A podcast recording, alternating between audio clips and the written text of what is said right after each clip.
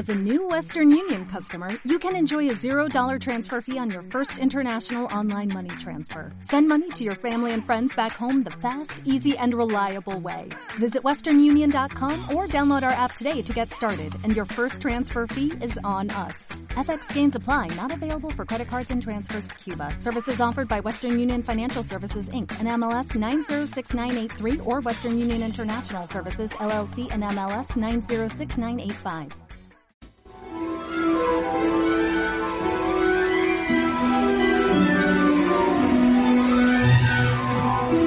Juro solemnemente que esto es una travesura.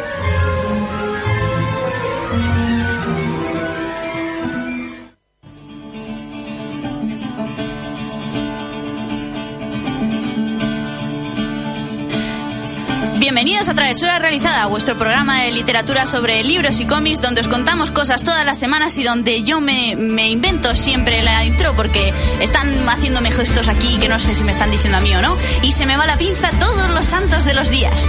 Bienvenidos a todos un miércoles más. Eh, chicos, ¿cómo estáis? Contadme cosas. Hola. ¿Cómo estamos? Muy bien. Yo muy bien. Sí, no nos quejamos. El señor de los botones lo tenemos atado a la silla con un dedo libre nada más. No tiene ni boca. Luego te quitas la mordaza y saludas y esas cosas. ¿Qué te parece? Tengo boca, pero ahora después la usaré. Deber- Venga, deberíamos haber oído un... Es que ha aprendido a quitarse el jodido y mira que solo tiene un dedo libre. Pero en fin. Suficiente, sí, es apañado. Bueno, antes de empezar el programa os avisamos de una cosa muy importante y es que antes de seguir escuchando esto, tanto en directo como luego en iVox, paréis, si estáis en iVox, si no aquí es un poquito más complicado, pero mientras os cuento el rollo, coger papel y boli, porque hoy toca hablar de novedades, tanto de cómic como de libros. Y os aviso de que mm, os va a doler, os va a doler porque vais a sacar por lo menos dos o tres títulos fijo, porque yo nada más que de lo que traigo ya quiero la mitad y de lo que diga Magel, pero voy a querer quedar todo. Así que eh, iros preparando. Magel, cuéntanos cosas de cómics. Buf, hay mucho que contar. Preparar el bolsillo. Vamos, sí, básicamente. Vamos a ver si podemos sintetizar. Voy a empezar con las novedades de Panini, primero con las correspondientes a Marvel, ¿vale? Eh, traigo dos títulos que molan bastante. Está dentro de la editorial 100%, po- eh, 100% Marvel HC. ¿Qué quiere decir esto? Que está en tapadura. Y eso es bueno, ¿vale? Y el primer eh, título es Lobezno Arma X. Y es uno de los mejores cómics de- del mutante y cuenta el origen, cuenta por primera vez eh, el origen que convirtió a Lobezno, bueno, en el personaje, en el arma que es. Y está escrito y dibujado por Barry Winson Smith. Pues ese va a ser el primero que me apunto porque siempre he querido conocer desde el punto de vista del cómic cómo, cómo fueron esos experimentos. Porque en las películas sí te cuentan un par de aberraciones variadas dependiendo de la película, pero poco más. Sí, sí, la verdad es que no, pero a todo el mundo me ha recomendado, me ha recomendado este cómic. Eh, fui a la tienda y me dijeron, ¿te lo has leído? No, pues léetelo porque es de lo mejor de Lobezno. Yo, vale, vale, toma nota. Pues genial. Seguido con algo que puede, puede interesar por aquí, que es en la misma, en la misma edición, tenemos Power Man y Puño de Hierro. Aprovechando todo, todo el rollo de Netflix, de las series y ahora que saldrá Los Defensores en breve, unen a estos dos personajes, que han sido amigos desde siempre, y te traen una historia así rollo detectivesca de, bueno, de Luke Cage y, y Daniel, Daniel Rand. Y está- es, Iron Fist, Sí, ¿no? es Iron Fist. Claro. Claro, es, que, es que aquí te han puesto Power Man, que es Luke Cage, y luego te han puesto en español Puño de Hierro, que es Iron Guay. Fist, ¿vale? Guay. Y está eh, escrito por David Walker y dibujado por Sam Forgetting. Pasamos a 100% Marvel y traigo el segundo título de La Visión. La Visión sacó cómic el año pasado y básicamente No lo vimos venir. Puedes continuar. también tenemos que amordazarla. Bueno, Sí, la seguimos. verdad sí. Eh, la visión sacó cómic en- y lo más llamativo de este cómic es que tiene una familia. ¿Ah, sí? Sí, la visión tiene familia, tiene una mujer y dos hijos. Y tampoco lo vio venir. No lo vio venir. Una duda, ¿en, en los cómics Visión también nace a partir de una gema del infinito? Te diría que sí. Y utiliza, co- conforme lo crearon a él, lo utiliza para crear a su Otra- familia. otra ge- anda. A su familia, ¿vale? Entonces es un poco, Claro, por ahí va mi pregunta. claro, es un poco eh, la relación familiar Un de, poco extraña, ¿no? De gente así. Y bueno, lo traigo sobre todo porque del 2016 creo que fue el mejor cómic del año. ¿En serio? Sí, sí. O sea, tuvo un exitazo tremendo y gustó a todo el mundo. Y bueno, aquí en este número 2 es la conclusión por fin y está escrito por Tom King y dibujado por Gabriel Walda. Genial. Mm, pasamos rápido a Campeones número 1, escrito por Mark White y dibujado por Humberto Ramos. Es que, eh, bueno, estamos en la Civil War 2, Ajá. ¿vale? No voy a hablar de eso. Pero algo ha pasado que ha hecho que Miss Marvel, eh, Nova y el Spider-Man Miles Morales decidan abandonar los Vengadores porque estaban con ellos. Pues se van y se van a unir a Cíclope, la hija de Visión. Y Hulk, pero no el Hulk Bruce Banner, sino otro Hulk que hay, y van a formar un grupo de rollo Vengadores, pero se van a llamar los campeones. Qué guay. Estoy viendo, conforme estoy escuchando esto, me estoy viendo la intro en mi cabeza de cuando veía los, los dibujos estos cuando era de pequeña. Entonces, X-Men, lo que está sonando ahora mismo. Qué ¿Qué, pasada. qué nivel te gastas? ¿Verdad? Sí. Y bueno, y luego sale Muerte de X, que es una miniserie de cuatro números, eh, escrita por varios autores, Jeff Lemire, Charles Soule y Aaron Kader, y lo traigo porque te cuentan un poco qué es lo que ha llevado a inhumanos y, y mutantes a enfrentarse en una guerra. Duda para gente que no entiende. Los inhumanos son los nuevos mutantes, ¿no? No, eso es... Hay mucho conflicto sobre eso. No, los inhumanos es una... Vamos a llamarlo raza por- a, falta de algo mejor dentro del universo Marvel y el origen es que el- los, el- los, los alienígenas Kree, que son Vale, sí. los de Guardián de la Galaxia, Ajá. llegaron a la Tierra y cogieron a los humanos en la prehistoria y modificaron genéticamente a ciertos humanos para en un futuro, en necesidad de una guerra, venir a reclutarlos como ejército. Oye, mola. ¿Vale? Partiendo de ahí, bueno, pues cuando se- esto se empezó a descubrir, eh, los propios humanos se empezaron a establecer en, en manadas o clanes eh, con, estos tipo, eh, con este tipo de, de alteraciones genéticas y eso ha hecho que les dé una serie de poderes y ahora están como inhumanos. Como inhumanos. Vale. Y bueno, y luego ya terminando con Panini, algo que tenga que traer, que es Crossed de Garth Ennis y Jason Burrows. ¿Por qué lo traigo? Porque, bueno, es una especie de historia de zombies. Pero no se convierten en los típicos zombies que buscan cerebros. De Como siempre. tal, lo de siempre, Exacto. Sino que eh, lo más llamativo es que les sale en mitad de la cara una, una cruz, de ahí el nombre. Y se vuelven muy, muy salvajes, muy, muy, sal- mm, muy hasta el- límites desagradables y gores, ¿vale?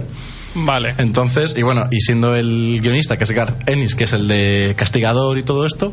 No, es- no van a faltar las No. escenas sangrientas, Es ¿no? muy vasto, pero sangriento, sexual, de todo lo que quieras encontrar. Y muchas veces mezclado, que es lo, es lo peor. ¿Esto está dentro del, universo Marvel? No, no, o esto, sea, esto es, es, independiente. lo- lo- exacto, lo edita la misma editorial aquí en España, pero esa parte. Vale. Nos vamos a, a DC. Eh, bueno, mm, decir que salen nuevos números uno de Rebirth, que son Batman, Wonder Woman y Superman Trinidad. Sale Superman, el Acton Comics. Sale eh, Grayson, que ahora es Nick Dwayne, en eh, también en trimestral. Y sale eh, Wonder Woman en, trimes- en trimestral también, creo que es. O bimestral, ¿vale? Números uno. Pero bueno, no voy a meterme mucho en ello porque hay mucho que hablar. Destacar que ECC, que es la editorial, y si no me equivoco, mm, buah, no me voy a acordar del nombre. Bueno, han sacado un coleccionable que se llama Colección de Novelas Gráficas y ya tenían uno, pues ahora han sacado otro solo de Batman y Superman. Vale, duda, estos números uno eh, es como el como lo que estaba pasando en Punisher, en Iron, o sea, en Luke Cage y Mm, demás, no. quiero decir, ¿puedo empezazármelo a leer sin miedo? Puedes, con matices, puedes empezar a leer porque es, es como un punto y aparte, por así decirlo, dentro del universo DC. Ajá. Una, especie, una mezcla entre reinicio y no reinicio, entonces Lo, lo digo porque, por ejemplo, me interesa Grayson, porque es un personaje que en, estoy, est- estamos escuchando ahora mismo la banda sonora de los Batman Arkham Knight Sí. y City y demás, y ahí cuentan la historia de una historia de Grayson que, y me parece fascinante lo que cuestan, lo que cuentan. Vale, pues- Entonces, quizás podría ser una forma de iniciarme en ese personaje. Sí, ahora mismo sí. Sin haberme leído lo que es el cómic, es o eso o, re- o remontarte al, al inicio del New 52, que están recopilados también en. en. ah, en, En tomo. to- en tomos, pero no, creo que no están en cartón, creo que están en rústica. Ajá. Pero aún así creo que son cuatro o cinco, o sea que también puedes empezar por ahí. Además, ese Grayson, eh, más que compañero de Batman, es que lo contrata una agencia de, de superdetectives y va más Por rollo su cu- 007. por su cuenta, ¿no? Sí, va más rollo 007. Qué guay. Así que mola. Bueno, eh, la, eh, la colección de novelas gráficas de Batman y Superman, este año sale, bueno, este mes sale Superman, Hijo Rojo, de Mark Millar y David Finch.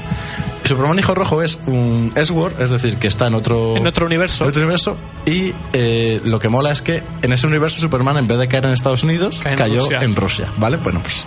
Me ha, me ha dicho, todo el mundo que me ha hablado de este cómic me ha dicho que es absolutamente genial. O sea, que mm, es un, un concepto muy distinto Sí. y que te ríes, aparte de reírte mucho, ves las cosas desde un punto de vista muy distinto. Sí, yo tengo, o sea, es uno de los, que, de los que tengo eternamente pendientes porque tengo muchas ganas de, Sí, ¿no? de cogerlo. Eh, bueno, bueno, destacar que sale un grandes autores de Wonder Woman, escrito y dibujado por John Wayne, Vine, no, sé- no, no sé casi cómo decirlo, que se llama Segunda Génesis. La verdad es que como guionista y como dibujante a todo el mundo le gusta y bueno, mm, realmente la gente lleva pidiendo que hubiese recopilatorios de grandes autores de Wonder Woman, de la Amazon, entonces pues menos mal que lo han traído. Guay. Pasamos a cosas que pueden interesar más a esta gente que está por aquí con el móvil. Lo dice porque es que estamos haciendo fotos para Instagram y demás mientras estáis hablando vosotros y eh, bueno, Vale, eh, me, me voy a Norma. Quiero hablar de clase letal. Este me sale el tercero, pero yo voy a hablar un poco a nivel general. Escrito por Ricky Remember y Wes Craig. Os voy a llamar la atención para que os mole. vale. Es como un, un Hogwarts, ¿vale? De Ya tienes toda mi atención. Exacto.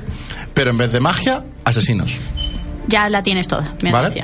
Eh, va sobre un colegio que se llama King's Dominion de Artes Letales y eh, enseñan a alumnos a ser asesinos.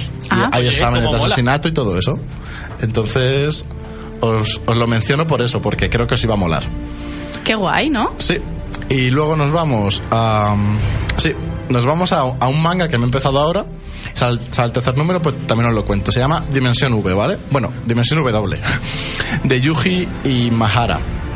O, ah, o algo sí, así. claro, sí. sí. conocido, sí. Sí, De toda la vale. vida. Bueno, pues eh, la trama es en el año 2072. Han descubierto una cuarta dimensión que se llama Dimensión W y consiguen extraer energía de esa dimensión mediante una- unos aparatos súper sofisticados que se llaman bobinas. Eh, ¿Qué pasa? Que como es algo caro porque evita totalmente la contaminación, contaminación y demás. claro, y es energía mm, eterna, eh, comienza eh, lo que es un, el movimiento de bobinas ilegales. Vale, que empieza la gente a traficar. Exacto. Y hay un, eh, vamos a llamarlo policía, que por así decirlo, Lo que- regula. sí, que se encarga de, de evitar que esto. Que esto ocurra. Y bueno, yo llevo el primer número y me está encantando. Eso te iba a decir. el- el- ¿tú ¿Desde qué punto de vista lo ves? ¿Desde la gente que trafica? ¿Desde el punto de vista de los polis? No, ahora mismo creo que desde el policía. Es que llevo solo un tomo y es desde el policía. Y además aparece. Ha aparecido como un personaje que es una chica que lleva algo. No sé, tiene algo Ajá. que le llama mucho la atención y va un poco a investigar también sobre esta chica. Oye, me gusta lo que suena. Sí, o sea, suena muy, muy bien. Yo, vamos, está- a todo el mundo le está gustando y yo digo, joder, yo tengo que probar esto y bueno, la verdad es que me mola. ¿Se sabe cuánto, cómo va a ser de largo y demás? No, me lo estoy investigando porque mola saber cuánto te vas a gastar al Eh, cabo de es. una colección, pero no, creo que aún está. Ese es mi está- miedo. Tengo, Aún está. tengo una duda pendiente que os quería hacer.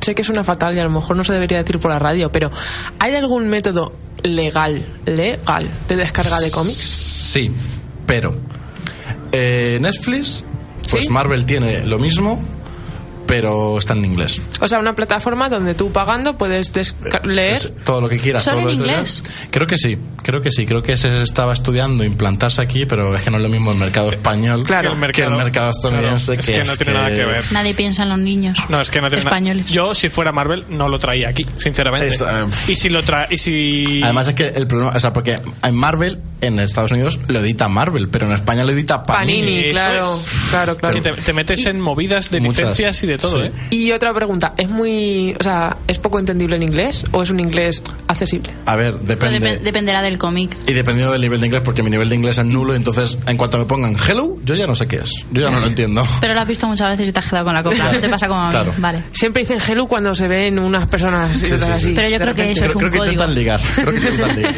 Vale, no, era era porque por saber si a lo mejor son muchas frases al verbo o algo así, o simplemente si te lees 4 o 5 ya las pilla el Es que truco. lo que dice ya ahí, depende del libro. El- Vale. Esto es como si intentas leerte Harry Potter en inglés y no tienes Claro, nivel. No, es Ya. que te pones a hablar de Marvel, de universos paralelos, Ya. y Claro. cosas raras y que no es, es un eso. vocabulario común. Ahí Ya, está. Y Que es todo lees- más. Yo qué sé, luego hay otros que te lees que, vamos, que si te hablan de que fuera al supermercado, pues sí que entiendes. Claro, no, no es lo mismo leerse Punisher, que al final Ajá. es te voy a meter un puñetazo, que leerte Watchmen, que te están hablando Ajá. de teorías físicas Y filosóficas. y filosóficas, claro. Vamos, que hasta que no tengamos un C2, Bueno, podemos de todas formas, luego investigaré mejor porque, oye, así me quito la ruina. Queda pendiente. Me voy a Planeta y termino. Eh, destacar eh, una miniserie de Han Solo de cinco números. Una nueva. Sí, de cinco números. Guay. Eh, escrita por Liu, Brox y Chuck. Bueno, es que realmente en la página web pone varios autores. Esos son los autores. Lo Ajá. que no sé es quién se encarga de cada cosa. Eh, bueno, pues llevan a un, a un traidor en el halcón milenario. Y no saben que es un no traidor, saben- obviamente. Exacto. Y entonces el objetivo es. No sé por qué, descubrirán que hay alguien que quiere asesinar a Han Solo. Claro. Y el objetivo es descubrirlo antes de que lo asesinen. Eh, qué chulo. Imaginamos que lo descubre, pero bueno, tiene que tener algún tipo de interés. ¿Está ambientada, sabemos cuándo? No. No se sabe No, si es... O sea, se sabe, pero no lo sé ahora mismo yo. Vale. No lo sé.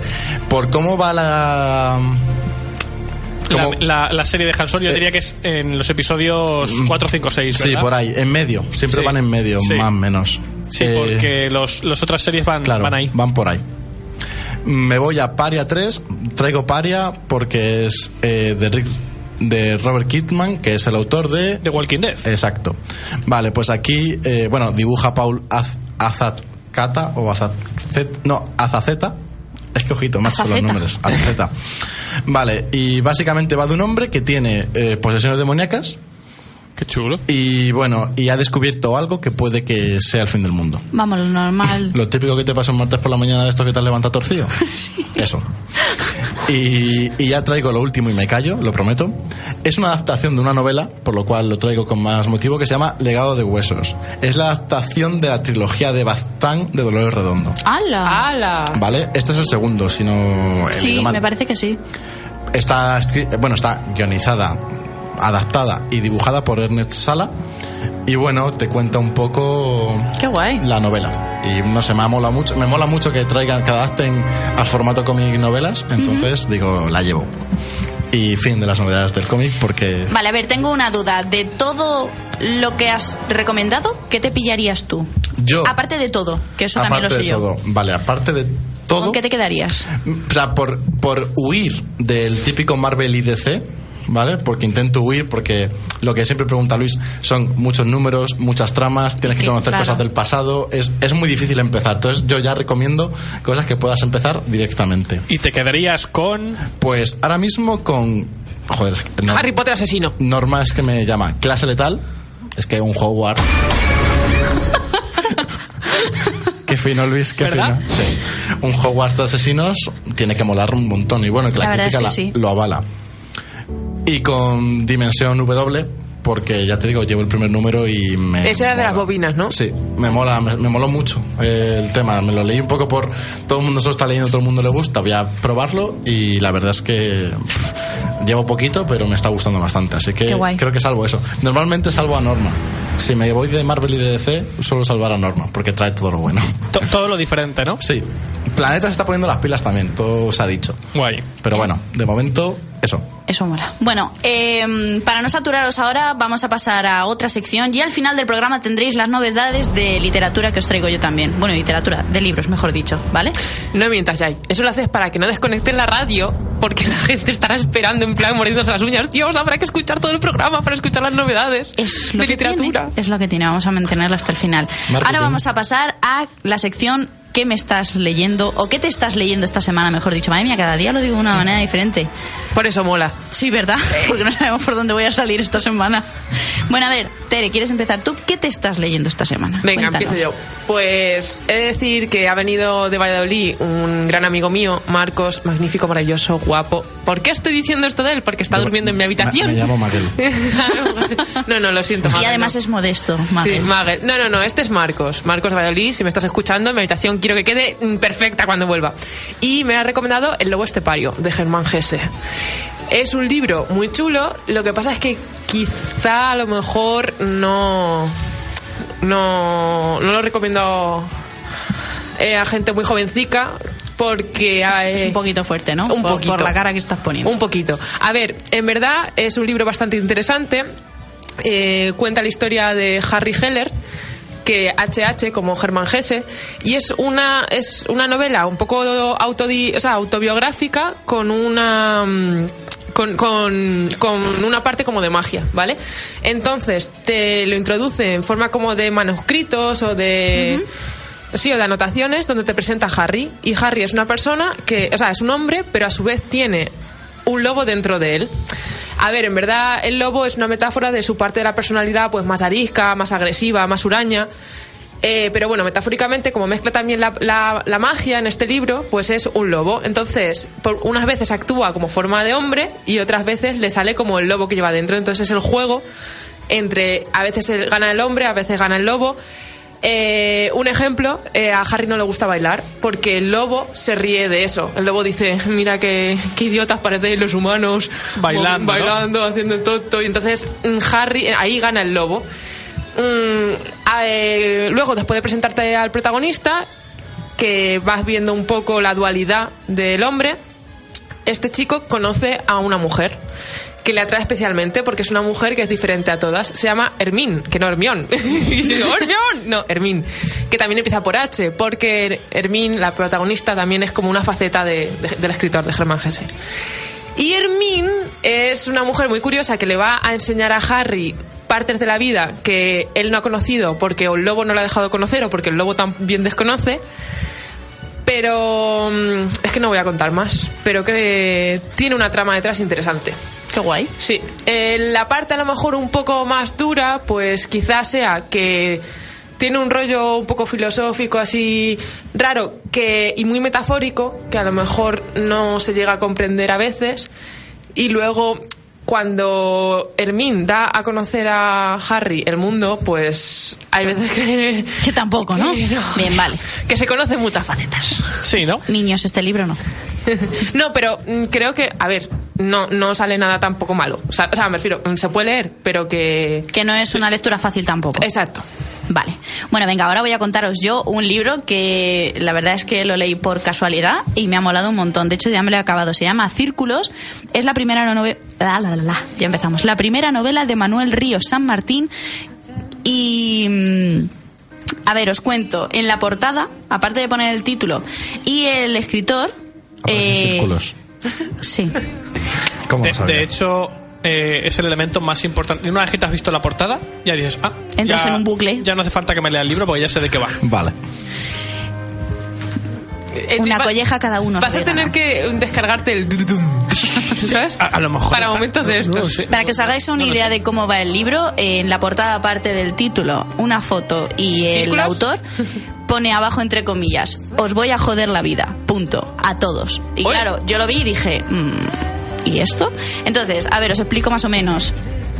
Es en un futuro, no sé si muy lejano o no, porque no nunca especifica el año en el que está la novela, y nos cuenta que las redes sociales han llegado a un punto que controlan toda nuestra vida. Eh, WhatsApp ya no elegimos nosotros a quién tenemos, sino que es WhatsApp el que hace los grupos automáticamente para que conozcas a otra gente que está relacionada con las ideas que tú tienes, controlan nuestras cuentas del banco, nuestro correo, cuántos hijos tenemos, la, eh, nuestro, interés en todo, en lo que queremos, ¿vale? Es eh, información pura y dura todo el día.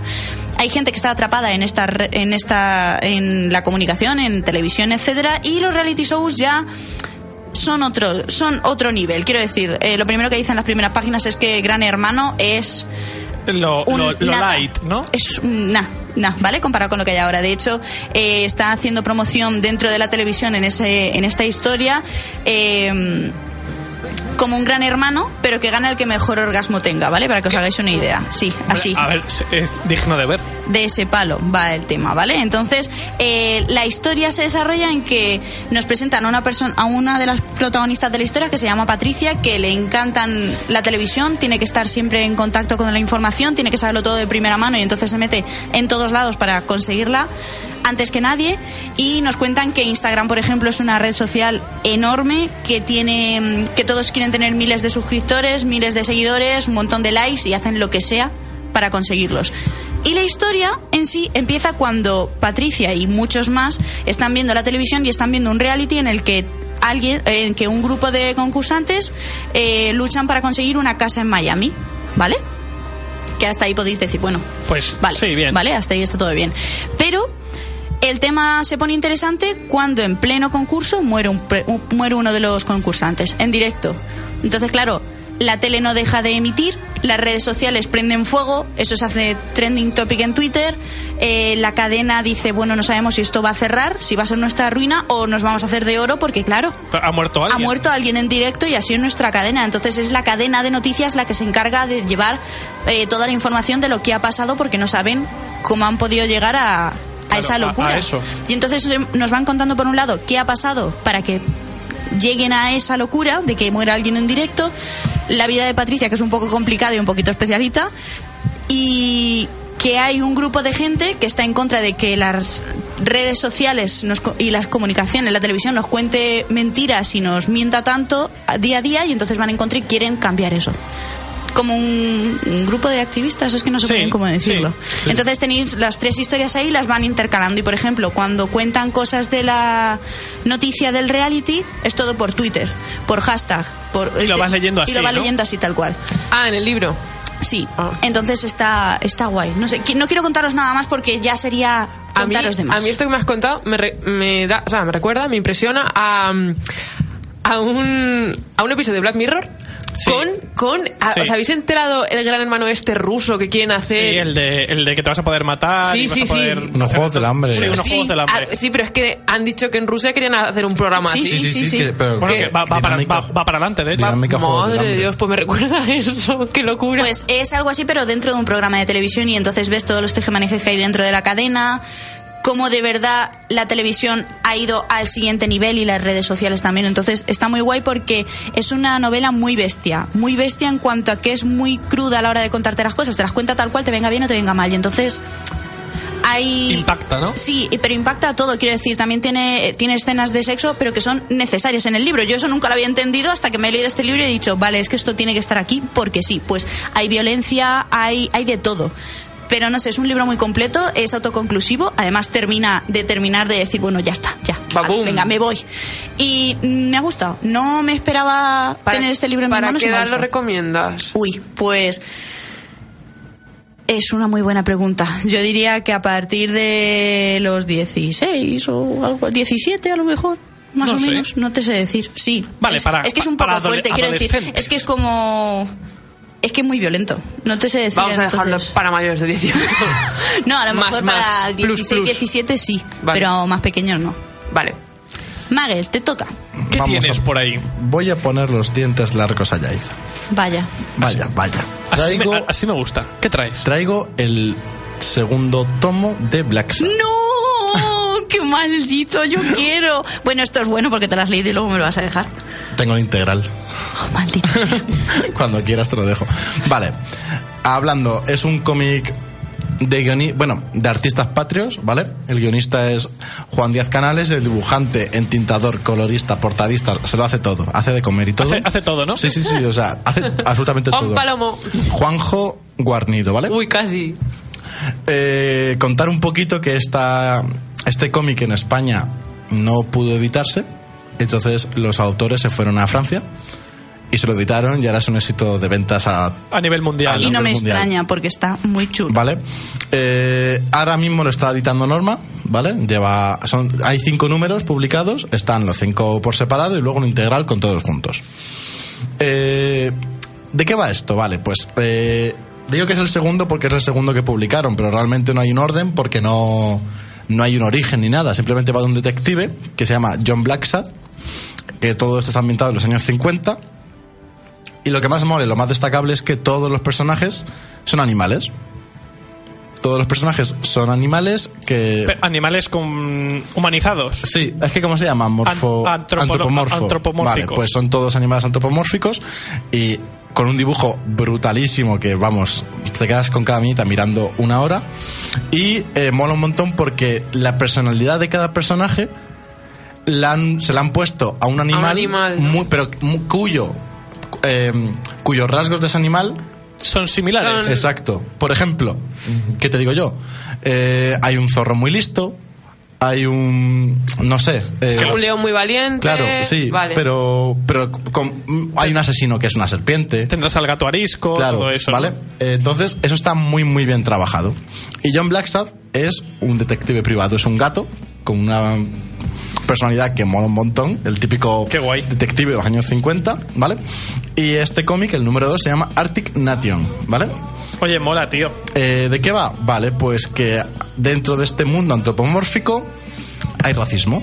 Hay racismo y la historia comienza con un, un personaje que es un buitre, es negro, y lo han ahorcado en mitad de una, de una plaza de un barrio. ¿Contra quién hay racismo? Eh, los pieles blanca, ¿vale?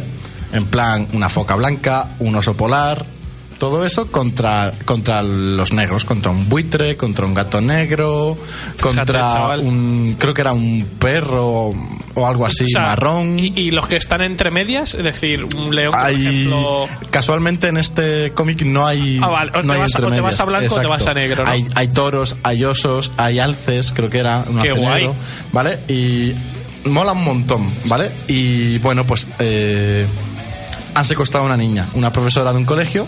Eh, eh, todo esto ocurre en un barrio, ¿vale? Eh, Ajá. han secuestrado a una niña de color. Y bueno, entonces John Blackstad tiene que. La, contra, es la profesora es quien contra, La madre no denuncia y la profesora quien contrata a John Blackstad para, para que investigue dónde puede estar el paradero de esta chica, de to- esta niña. todo desde un punto de vista muy serio, ¿no? Imagino. Sí, sí, todo oye, serio y crudo. O sea, aquí no es. un- o sea, es, es un cómic europeo, o sea que es todo real. Eh, si tienen que ponerte violencia, te la ponen. Si tienen que ahorcar a alguien, lo ahorcan. Y si tienen que hacer un desnudo, lo hacen. Aquí no, no hay Vale, problema. vale. Y bueno, y es un poco la historia de, de toda la trama que hay detrás del secuestro de esta, de esta niña. Y no quiero contar mucho más porque son, son historias muy cortas, entonces si cuento más lo desvelo. Pero vamos, es una obra de arte a todos los niveles y yo no hago nada más que recomendar este cómic a todo el mundo. Aunque no hayas leído un cómic en tu vida, te lo puedes leer y lo vas a disfrutar como un creo pequeño. ¿Cuántos hay hasta ahora de Black Sun? Cinco. Cinco, tomos. Cinco tomos que son autoconclusivos cada uno. Ajá.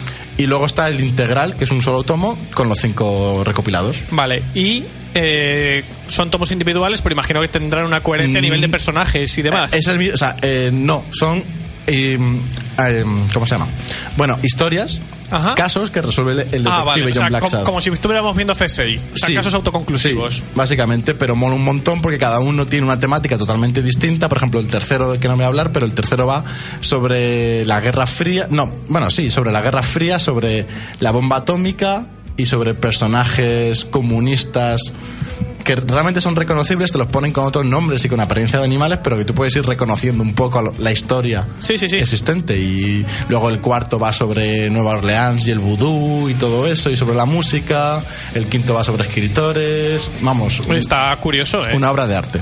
Está curioso. Sí, sí. Mola, está muy guay. Bueno, pues. Repite, repite, perdón. Sí. Eh, Luis, repite título. Black Sad, Black Sad. sí, que es el nombre del gato, que es el O sea, protagonista. él se llama así. Sí, Sí. se llama John Black Sad y es Guay. Bueno, de hecho, es uno de los últimos libros que me leí. li- sí, uno de los últimos cómics que me leí en el año pasado y flipé.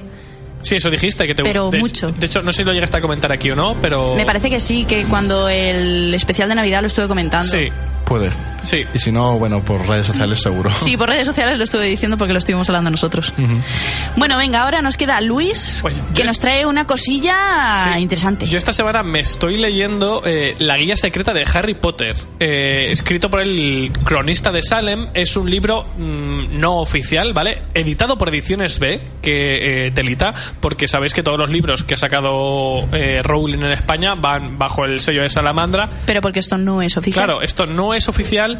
eh, ha cogido un tío que no- de hecho no sabemos ni su nombre, un, un ¿No, chaval. no- firma? Eh, eh, firma como el cronista de Salem. Ah, vale. Y lo único que sabemos es que en 2008 se tenía que estudiar los exámenes para la universidad y dijo, oye, mira, a mí no me apetece estudiármelo, sé que voy a suspender ya el año que viene más y voy a ponerme a recopilar en, un, en mi ordenador, en un Word, todos los rumores, todas las entrevistas que ha hecho Rowling, todas las los, la información que ha salido en los chats que hace ella desde su web, porque hace chats con, con los fans o hacía chats con los fans, y voy a reunirlo todo y a ver qué sale.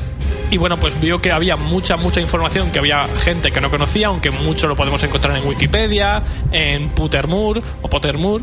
Eh, hay un montón de webs donde podemos encontrar rumores, pero este chico lo que ha hecho es recopilarlo todo en un libro y ha dicho, oye, a ver si alguien me edita esto y me lo publica.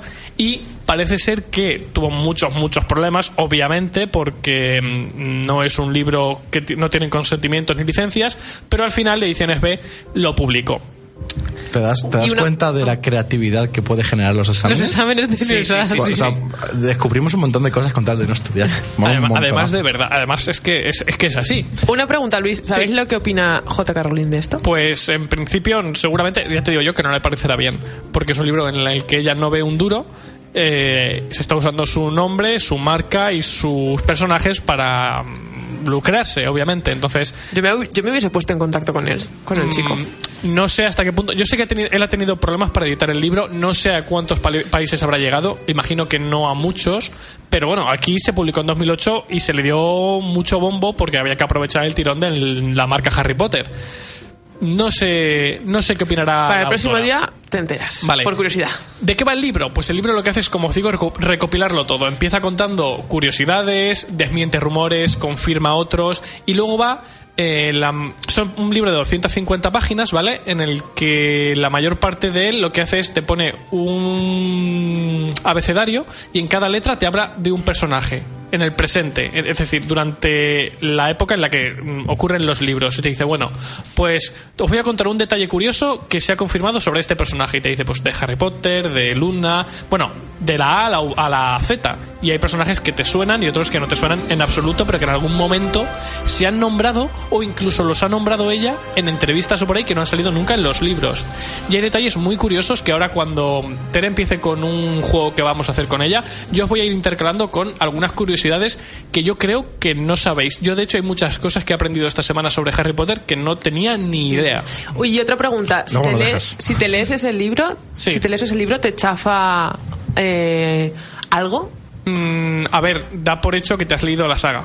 Sea, esto es Vale. un libro para fans y da por hecho que te has leído toda la saga. Vale, guay. De hecho, es muy curioso porque, se, se lo comentaba ya y antes, este libro se escribió en 2008, ¿vale? Ahora en 2016 ha salido El legado maldito. Bueno, pues él en 2008 ya comentaba que eh, Rowling había dicho que Albus Dumbledore era el hijo era el hijo que utilizaría en caso de querer ampliar las, la historia de Harry Potter que mm, sería curioso ver un libro en el que Albus Dumbledore y Scorpius se llevaran bien Y es Ya, curiosamente parte de la de historia del legado ocurre. maldito. Entonces mola porque además es lo que os digo. Primero hace un resumen de todos los personajes de la A a la Z en el presente y luego de la A a la Z en el futuro, 17 años después, que es el donde está ubicado el, el legado maldito. Y te va contando, por ejemplo, que pues qué ha pasado con Cho Chang, qué ha pasado con un montón de personajes que ni siquiera en el legado maldito te lo cuentan. Entonces la verdad es que mm, como libro para completar, que esta misma información está en Wikipedia, en mil sitios, porque es información pública, pero si que lo queréis tener recopilado en un libro, pues está, está Mola. No, la verdad es que para fans y sobre todo el típico regalo para Sí. un fricazo de, de Sí, Harry está muy Potter, bien, es mola verdad. la vida. Si quieres, Tere, vamos a hacer eso. Venga. Ve comentando, vamos a hacer un juego contigo y yo, cada vez que hagas una pregunta, yo luego lo complemento con una Con- curiosidad. Vale, lo que hubiese, bueno, lo que hubiese molado es que te hubiese dicho las preguntas y así tú Bueno. lo matizabas. Esto es un pequeño test de Harry Potter, a ver cuánto sabéis. Chan, chan, eh, pon el chan, chan, chan. Me encantan los exámenes sorpresas. Son exámenes, exámenes que surgen así. Que, eh, bueno, venga, primera pregunta. Eh, pre- primera pregunta, no me sale. Ay, ay, espera un momento. Primera curiosidad. El. Andris. El Primera curiosidad. Nada, eh, ahora voy. Vamos- a dar atención a esto. ¿Eh? Ah, no, no le vamos a dar atención. No, no, no. No. la peli, calla, calla. Me he equivocado de botón. bueno, pues ve lanzando curiosidades, Luis. Vale, pues voy lanzando curiosidades mientras. Y eh, sabéis que hemos leído infinitas veces eh, el típico rumor de que Rowling, eh, antes de empezar a escribir Harry Potter, mm, era una vagabunda prácticamente, que no tenía casa, escribía en una cafetería porque no tenía dónde ir. Eh, ¿Creéis? Eso me lo sé. Vale, ese rumor creéis que es cierto. Yo voy a, os voy a plantear dudas. ¿Ese ru- rumor creéis que es cierto o no? El rumor de que escribía en una cafetería, sí. Sí, es cierto. Ajá. Sí, pero ¿Y? que era vagabundo y no tenía Pero- dónde caerse, no. No, pero que no tendría la fortuna que tiene ahora. No, yo lo que digo es que se iba. A ver, ella tiene una casa, era un apartamento muy pequeño. Y únicamente se iba a la calle para poder dormir a su hijo o hija, no sé muy bien es eso. Vale, y va- va entonces por ahí. Se metió en una cafetería cuando ya se- cuando su bebé se dormía, se metió a la cafetería y escribía. Y la cafetería creo que era de un amigo y o familiar. Y de hecho ha seguido escribiendo el resto de los libros en esa misma cafetería. Lo cierto es que ella iba muy mal de pasta. De hecho, las copias que enviaba a editoriales de los primeros capítulos del- de la piedra filosofal los escribía a manos porque no tenía dinero ni para fotocopias. ¿Qué dices? Es decir, que sí que iba muy mal de pasta, pero sí tenía casa. Sí en tenía casa. En ningún momento. Iba- Vale, sí. pero, pero ese rumor lo que pasa es que se ha seguido haciendo una bola y una bola con el paso de los años, pero, pero telita, porque no tenía dinero ni para fotocopias. Yo digo que las fotocopias son muy, muy caras. Sí. Que yo me he llegado a gastar mucha pasta en, en apuntes. Bueno, venga, ahora, ahora- ahora sí que tengo la pregunta. Chun, chun, chun. A ver, para Yaiza. Ne, empezamos, venga, va. ¿A qué instituto iban a enviar los Dursley a Harry antes de que fuera aceptado en Hogwarts? Buah, chaval, ¿me puedo ir? Azkaban. Era a un... Mira, te voy- para ponértelo más fácil, te voy a dar tres opciones. Mejor. ¿vale? Venga. ¿Starfall, Stonewall o Stonefall? Me suena el tercero, pero... Yo voy a apostar por la primera porque me ha parecido un nombre bonito. Uno es Starfall, otro es Stonewall y esto es Stonefall. Ah, no, entonces yo el último. el último. Stonefall. Sí. La última, sí. Starfall, no. Stonewall. ¿Es el primero? ¿Eh? ¿Es el no, es primero? el segundo. El segundo. Vale, ese es Os cuento un poco. Stonewall es el instituto público de Little Winning y de Little Winning y Harry de hecho tenía ganas de ir porque se libraría de Dudley, que acudiría a un colegio privado. El uniforme de Stonewall era gris. Bueno, pues eh, continúo con una curiosidad. Mm, ¿Sabéis que hay más de 16 versiones distintas del capítulo 1 de la piedra filosofal? Lo peor es que sí lo sé. ¿En Y- serio? Sí, y que a la vez que escribió el primer, o sea, que al poquito de empezar a escribir, escribió el último capítulo y lo guardó en un sobre. Eso es. Bueno, ¡Wow! Sí.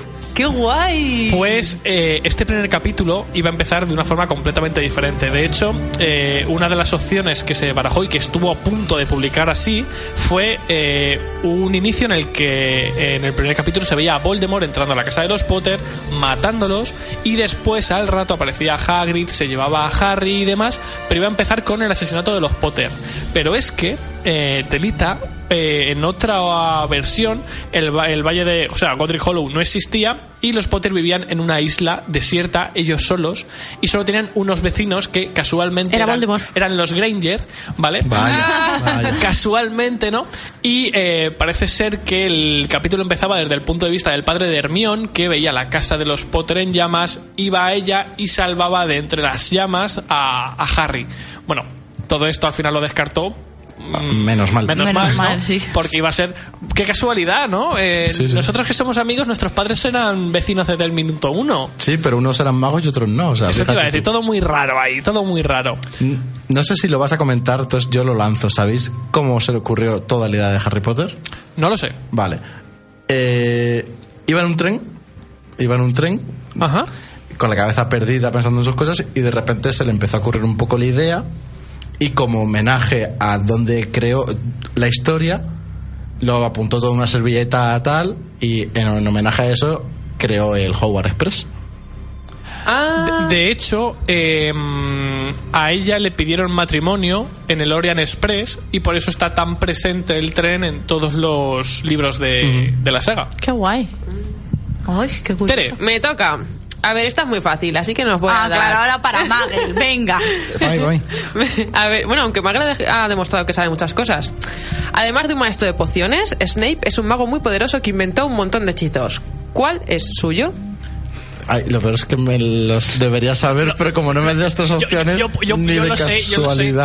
Yo es, no que, sé. es que no te puedo dar tres Es que, opciones, no tío. es que me lo leí esto hace mucho, era muy... Yo era por- El de los que salen en el libro. Yo lo sé. A ver. Rectus Sempra. Eh, sí, Sectus Sempra. Es verdad. Bueno, pues. eh, Espera, ¿lo explico o no? Venga, sí, explícalo. Eh, El maleficio Sectus Sempra fue inventado durante los años de estudiante de Snape, en los que se hacía llamar el príncipe mestizo. La víctima sufre profundos cortes que siguen los movimientos de la varita del que lo lanza. Causa graves hemorragias y las partes del cuerpo que se pierde a suf- eh, ah, y las partes del cuerpo que se pierden al sufrirlo, no pueden regenerarse con su magia.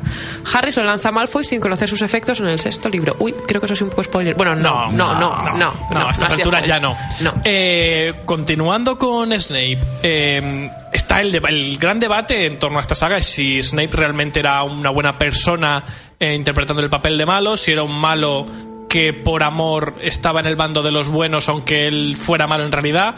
Eh, esa duda Rowling no la ha resuelto. Lo que sí ha confirmado es que él de verdad era un abusón, de verdad eh, le daba asco enseñar, de verdad quería abusar de los alumnos y de verdad quería meterse con ellos. La explicación que da es que eh, él era mala persona, o sea, no era Snape. Sí, era- no era- buen- era un amargado, Era sí. un amargado, no era buena persona y no estaba interpretando ningún papel. Él era así y Dumbledore lo consentía porque dice que le vendría muy bien a los alumnos pasar por una experiencia así en las clases para madurar y crecer como, como personas. Pues yo que pensaba que estaba amargado por de, por quienes es que ¿lo Sí, digo? por amor. Sí, por, amor. Yo pensaba que estaba amargado por A ver, amor. está amargado por amor, pero está amargado. Ya, ya. Que, Y- que no finge ser que un- no- exacto. Ya, ya. una mala persona para... Para, pas- para estar en el bando del, de. Voldemort. Y bueno, Eso sí que ha sido y- y- spoiler. No, porque realmente luego, o sea, Sí, venga, vale, lo dejamos. vemos cosas ahí, pero que realmente él sí le gustaba abusar de los alumnos y, Pero, y meterse ah, con Harry y me- meterse con todo el mundo. y tiene una relación Pero especial. vamos a matizar la palabra abusar de los alumnos porque a mí Claro. me suena muy mal últimamente Claro. todo esto. A- abusar mediante, oye, pues mm, te voy a Ser un mal profesor. ser un mal profesor y si te- Castigarlos si te- sin motivo, Si te tengo que pegar, te quitarles pego, puntos. Si te tengo que insultar, te insulto. Y, y una última pregunta. ¿Vosotros pensáis que con Harry tenía una relación especialmente borde o Sí. era igual? Sí. ¿no? Claro. De- de hecho- Por ser quien es, de ¿no? hecho, Sí. de hecho lo, Vale. lo dice. Vale. sí, sí. Vale, pues ¿pasa a la siguiente? Sí. Venga. Eh, esta es muy fácil. Venga, ya hay. ¿Cuál de, los, cuál, de los, eh, ¿Cuál de estos personajes no perteneció a la casa Gryffindor? ¿Ninfadora Tonks, Peter Pettigrew o Rubius Hagrid? Chan, chan, chan, chan. Tengo dudas. A ver, espérate, ¿has dicho? ¿Ninfadora Tonks, Peter Pettigrew o Rubius Hagrid? Hagrid. No. ¡No! Hag- Hagrid perteneció ¿Era a- de Gryffindor? Sí. Tonks, la joven auror de la Orden del Fénix, Pues estuvo en estaba entre- Hufflepuff. Estaba entre él y Peter Pettigrew, pero luego pensé que él se juntaba con los otros y dije, eso Sí. tiene que ser que eran de la Que misma casa. Claro. Pues era Tonks. Bueno, Nah. pregunta sencilla para todos. ¿Cómo se llama Voldemort en realidad? Tom Riddle. Tom Sorbolo Ridley, ¿no? Tom Salvo. ¿Tom Sorbolo Riddle? ¿Sí, no? Miguel. Yo me quedo con Tom Riddle. Vale, eh, detalle muy curioso. ¿Por qué se llama Tom Sorbolo Riddle? Eh, No, Tere. no. Yo lo sé, yo lo sé. A ver, si recordáis la cámara secreta, eh, cerca del final del libro hay un momento en el que se descubre que Tom Sorbolo Riddle Al revés. es, es un anagrama de soy Tom, Ra- soy Lord Voldemort, Lo- sí. ¿vale? Eso es en español. En inglés para empe- no, no cuadraría, porque Claro. sería I am Lord Voldemort, por lo tanto en inglés Voldemort se llama eh, mm, Tom Marvolo Riddle, pero claro, vete a idiomas diferentes, vete al francés. En el francés ese anagrama vuelve a cambiar. Es decir, en cada idioma Voldemort, Voldemort tiene tiene, un nombre nombre. diferente. En, en el francés me parece que se llama Elvis y en rumano, por ejemplo, se llama Uprecht, eh, Rosar, no sé qué. O sea, en cada idioma Voldemort tiene un nombre diferente para que cuadre con el anagrama en el idioma en el que estás leyendo el libro. Como un mola. Es- Es, que las tonterías me gustan un Pues montón. es, es una cosa que yo mm, ya mm, tenía la duda porque en las pelis, claro, en la peli tú lo ves como Marvolo Riddle porque lo ves escrito en inglés, pero en el- los libros siempre se llamó Sorbolo. Y entonces digo, macho, no sé si es que será una traducción que está aquí mal hecha o algo así, pero, pero bueno. Vamos para la siguiente pregunta. Vale, esta es súper... Bueno, yo la he visto súper complicada. A ver si me la sabéis contestar. Luis, esta va para ti. Ah, menos Venga, va. mal, ya no va para mí. ¿Quién es Merope Count? ¿Merope Count? Merope Count. Eh, ¿La madre de Voldemort? ¿La mujer de Draco Malfoy? ¿O un miembro de la primera orden del Fénix? Un miembro de la primera orden del Fénix. No. ¿Puedes repetirme el nombre? Eh, Marope Gaunt. Merope, Merope Gaunt. Es que no me suena de absolutamente Eh, nada. ¿La ¿eh? madre de Voldemort? ¡Sí! ¿Tú ¿Sí? qué decías? Sí. Sí. Pues debería sonarte Pues, porque sale en el legado maldito. Digo lo que ella, porque si, si ya la has contestado. La de- es como tú has dicho antes. No, no sabía quién ibas a decir. Nada, No, porque iba a decir esa, pero Ah, también te quería preguntar que me repitiese las tres Ah, perdón, perdón, perdón. un poco perdido. Me he adelantado. Bueno, pues la desdichada Merope Count, de un antiguo eh, pero empobrecido linaje mágico, sedujo con una poción de amor a un rico y apuesto Magel, con el que concibió, con el que concibió a Tom Sorbolo Ridley, que un día se convertiría en Lord Voldemort. Murió poco después de la luz en el orfanato donde abandonó a, a Voldemort. Ahí lo llevas. Telita. Bueno, pues vamos con la última y te dejamos que sigas tú ya ahí con, con las novedades, ¿vale? Vale. Iba a comentaros precisamente que Hagrid sí que perteneció a, a Gryffindor, pero bueno, como ha salido en el test, vamos a cambiar de pregunta. O bueno, o de curiosidad, ¿sabíais que mm, Petunia intentó entrar en Hogwarts varias ocasiones, incluso cuando Harry ya estaba dentro de Hogwarts? Escribí- ¿Sí? Le escribía cartas a Dumbledore diciéndole, oye, mm, hay forma de mm, desarrollar mis poderes mágicos y mala potenciarme- víbora. potenciarme como bruja. O sea, eso en los libros, solo hay un detalle en un libro me parece que es en el quinto, en el cuarto o en el quinto en el que eh, a la casa de los Dursley le llega a Petunia un vociferador de Dumbledore que le dice recuerda la última que me- la- recuerda la última que te envié o algo así. Y se refiere claro eh, ahí queda eso y tú no, te- no sabes qué- de qué está hablando. Los fans le preguntaron a Rowling en una entrevista y les contó la historia. Contó que Petunia siempre ha estado ha tenido mucha envidia de, de Lily porque ella era la bruja y ella no. Y parece ser que cuando Harry entró en Hogwarts ella se, se carteó varias veces con, con Dumbledore eh, preguntándole si, si había forma de, de potenciar eso. Qué y en la última carta que le envía a Dumbledore en esa en la que tú lees recuerda mi última él le dice que eso no es posible que se tiene que aguantar y que, y que no hay más A ver, ¿Qué escúchame era? una cosa, no era, no era bruja con poderes, pero bruja era un rato. Eso sí, ¿eh? O sea, aparte de bruja tenía. ¿En qué libro era? no me acuerdo ahora te lo diré Vale, ahora te lo diré A la última pregunta. ¿Qué significa el lema de Hogwarts? Draco Dormiens Nunquam til- Tilandus. Titilandus. Draco Dormiens Pues que tengas cuidado con el dragón que duerme. El dragón Es nunca hagas cosquillas a un dragón dormido. Cuando te eches a dormir, mira primero si hay dragones. O de secretos, dragones y sueños, estoy lleno. nunca hagas cosquillas a un dragón dormido Eso. Ajá. Sí, nunca hagas cosquillas a un dragón dormido. Es, es que, es que es típico de Dumbledore. Os, Bueno, os- os aporto, Hogwarts aporto la última curiosidad, ¿vale? ¿En Venga, va. quién está basado el personaje de Hermione? Esto, no sé. ¿En la hermana de J.K. Rowling? Coméntalo y te aporto ahí algo. Vale, pues para, para empezar, el personaje de Ron Wesley está Basado- basado, en su mejor amigo. Y Hermione es ella. Y Hermione es J.K. Rowling. Hermione es J.K. Rowling. Ah, Y dicho Exacto. esto, De hecho, son los dos, ul- los dos únicos personajes de todos los libros que están basados en personajes Ajá. reales.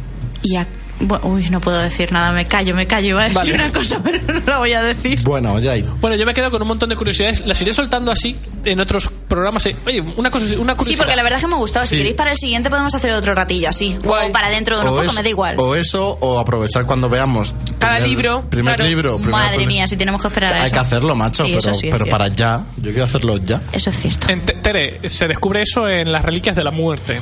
era- vale, genial, gracias.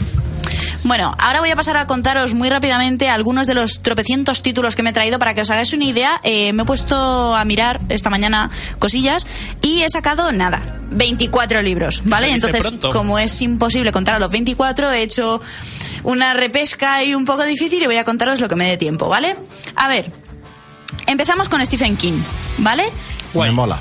El 9 de febrero se publica El Bazar de los Malos Sueños. Es un conjunto de relatos, concretamente 20, en los que 5 son nuevos y el resto están revisados eh, en profundidad. Es decir, no sé si los publicaría en algún momento, pero les ha dado un pequeño retoque. Eh, son los 20 relatos de temática variada, pero con el nexo común de tratar sobre la condición humana. Cada relato va precedido de una introducción de Stephen King, donde habla sobre sus orígenes y los motivos que lo llevaron a escribir dicho relato, uno a uno. Incluso menciona aspectos autobiográficos, y yo creo que eso es lo que más tiene que molar de este libro. Sí. Sí. De hecho, sea, para que os hagáis una idea, dice, pone Stephen King, El Bazar de los Sueños, y pone abajo, escribí estos relatos especialmente para ti. Adelante, léelos, pero ten mucho cuidado, los mejores tienen dientes. mm, vale. Típico de él, ¿eh? ¿Cuánto cuesta esto? Cuesta, te lo digo, Fíjate, te va a decir hasta el precio, ¿eh? eh, unos 22, 23 euros. Vale, oye, cambiando de tema, ¿alguien me deja 25 euros?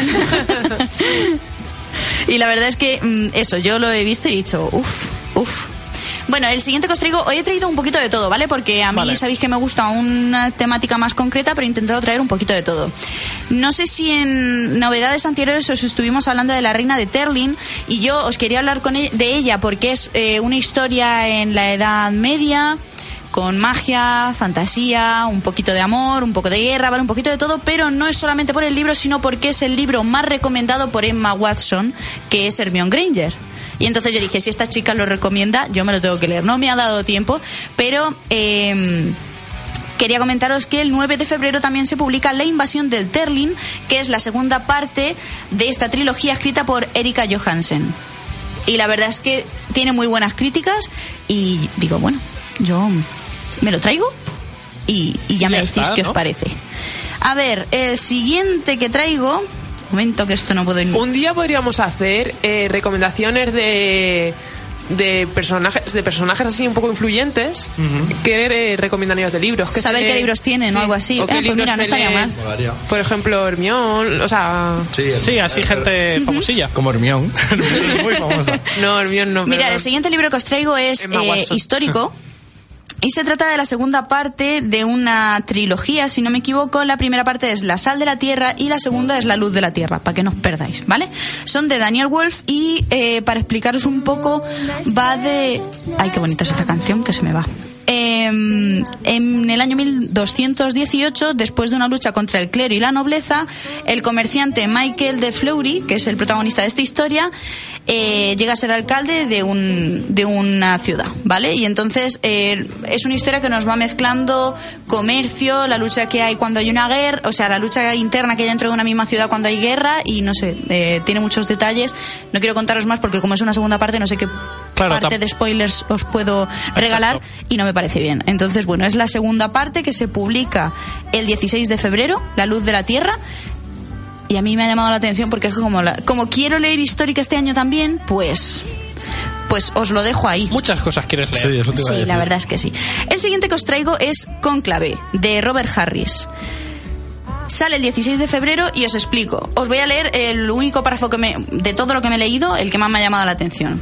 El Papa ha muerto. En la capilla Sistina se reúnen, a puerta cerrada, cardenales llegados de todo el mundo para la elección más secreta. Son hombres de Dios, pero todos tienen ambiciones y rivales. Entonces, a mí esto me recuerda al Código da Vinci, no a Ángeles y Demonios, Sí, sí. ¿vale? Porque es que además la portada, eh, a vosotros os la voy a enseñar, pero claro, en el programa es un poco complicado. Bueno, si eh, la veis, es muy, es que me recuerda totalmente, Totalmente a, la historia Los de. oyentes se cierran muy fuerte los ojos y se concentran en tus palabras, lo mismo transmites la imagen. Mm, es un fondo rojo Sería la leche, ¿eh? rojo pero bueno. Así, con, un, con un papa o un cardenal puesto de fondo en negro, ya tenéis la imagen en la cabeza, ya podéis abrir los ojos. El siguiente libro que os traigo es No eres lo que busco, de Laura Mabor. Y os leo. ¿Qué pasaría si en lugar de encontrar en internet tu cita perfecta, encuentras al asesino perfecto? ¿Vale? Es, eh, según nos cuentan, eh, con una aplicación para, para de citas en el móvil, eh, una persona se pone en contacto con otra y en vez de encontrar a tu persona ideal, encuentras a un asesino perfecto, que es un asesino probablemente en serie y que tiene muy buena pinta y digo, pues mira, también me... pero eh, a ver que me he equivocado o sea que me he confundido eh, la aplicación no es para encontrar al asesino No, no, no. es de O citas sea, es ti- Tinder. vale vale vale O sea, como si te, si te bajas Tinder y, Y- y y ahí- quedas con un asesino en serie. vale vale A ver, a ver, ¿qué más? Un momentín que se me ha ido esto un poco... Nosotros tenemos pendiente, Luis, comentar el, el libro este de las crónicas de un asesino. Es verdad. mm, Próximamente os, os hablamos de Crónicas de un asesino a sueldo. Ah, es verdad. Lo teníamos que No reseñar. me acordaba. Sí. Mira, el siguiente eh, título que os traigo se publica el 2 de febrero y se llama Es la guerra. Las mejores anécdotas de la historia militar. ¿Por qué lo nombro? Porque me ha parecido muy curioso porque son anécdotas reales que han pasado y que dejan con el culo al aire a más de uno y son tanto buenas como malas, para que no sea lo típico que te sale en la tele y dicen y murieron todos, pero todo está, acabó ¿no? bien, ¿vale? Y ¿De quién es? es de eh, Jesús Hernández. Y son, y son anécdotas de la guerra. Son anécdotas. ¿De qué guerras? Si se puede saber. Es, pone de la historia militar. Imagino que todo. Será de todo. Vale. Porque dice, por ejemplo, ¿sabíais que la caballería ganó una vez una batalla naval? ¿O que los alemanes lanzaron sobre Londres un jamón en paracaídas? ¿Vale? Para que os hagáis una idea. Vale. Eso sí lo, lo sabía. ¿Sí? Sí. Pues me, me recuerda un poco a cuando hablo yo de peligros a mogollón. Es así. Pero, en fin. Mirar, para que veáis que soy buena y que pienso un poco en todo, me he traído también una novela romántica y es ¿Quién me lo iba a decir? de Mercedes Perles. ¿Por qué me traigo esta? Porque es la novela ganadora del décimo premio Terciopelo de novela romántica. Yo me lo he leído y la verdad es que no me llama mucho la atención, pero porque yo para la romántica soy un poquito especial. Pero... eh, Sí, que, a lo- que a- no para sé- la gente que le guste. no sé si es autoconclusiva, tiene pinta de que sí. Pero bueno, si alguien de aquí se lo ha leído, por favor que nos cuente por Twitter qué tal, porque Pues para sí. si se ha llevado este premio que es importante, mm, bien. El siguiente libro que os traigo es eh, de Barbie Japuta. Que Ole. el título se las trae también, se llama Machismo, ocho pasos para quitártelo de encima. Es una crítica social al machismo que se supone que vivimos en la sociedad, que existe y formas de quitarlo de nuestras vidas, porque no nos damos cuenta de que forma parte de nuestro día a día y Ajá. para tomárnoslo un poquito con, Con, Con humor. Con humor. Sí. A ver, el siguiente que os traigo es, eh, los que hablo muy poquito es que son continuaciones y tampoco tengo mucho que contaros. Es Baldosas Amarillas en Guerra de Daniel Page, que es la tercera parte de la saga Dorothy debe morir. Esto lo estuvimos comentando Me que, mucho. que la, la primera parte es Dorothy debe morir y la segunda, no la encuentro aquí, maravilloso, en la noticia. eh, La segunda, pues es la segunda parte de Dorothy de morir. Ay, qué rabia me da, es que no encuentro cómo se llama la A otra. lo mejor bueno, esta es la segunda parte. No, no, esta es la tercera que sale a la venta el 16 de febrero. Bueno, pues es la tercera parte de la saga que no sé si es trilogía. De momento es saga, no sé si será tetralogía o pentalogía o en qué queda, pero bueno, que sale también este mes. Y por casi para terminar, porque no me va a dar tiempo mucho más, os traigo Dave, de Ryan Ferrier y Valentín Ramón. A ver, os cuento que este libro se las trae también. A ver, Dave, veterano de guerra venido a menos, atrapado en la crisis de los 40, amargado en su trabajo como contable de una empresa depuradora de aguas, soñando con su glorioso pasado. A ver, ¿cómo? Está amargado en su trabajo como contable de una empresa depuradora de agua y soñando con un glorioso pasado cuando encabezó la batalla contra la Tierra y aniquiló a la humanidad. Su mujer le odia y su hijo le hace el vacío. Su vida ya no le importa a nadie, pero ha oído campanas por una posible invasión alienígena que está a punto de tener lugar.